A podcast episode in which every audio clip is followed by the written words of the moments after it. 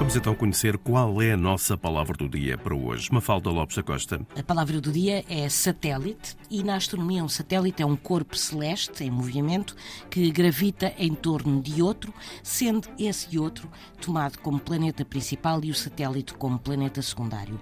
Hoje em dia também se chamam satélites aos engenhos colocados em órbita à volta da Terra e com várias finalidades, desde a recolha de dados meteorológicos à transmissão ou retransmissão de dados. O curioso é que, na origem, em latim, satélite era o guarda-costas, o defensor, o auxiliar, o pajem de alguém importante, um imperador, por exemplo, e terá sido o astrónomo alemão Johannes Kepler que terá utilizado pela primeira vez a palavra satélite para designar corpos celestes a gravitar em torno dos planetas, aludindo metaforicamente a estes subalternos que gravitavam em torno de um rei ou de um imperador.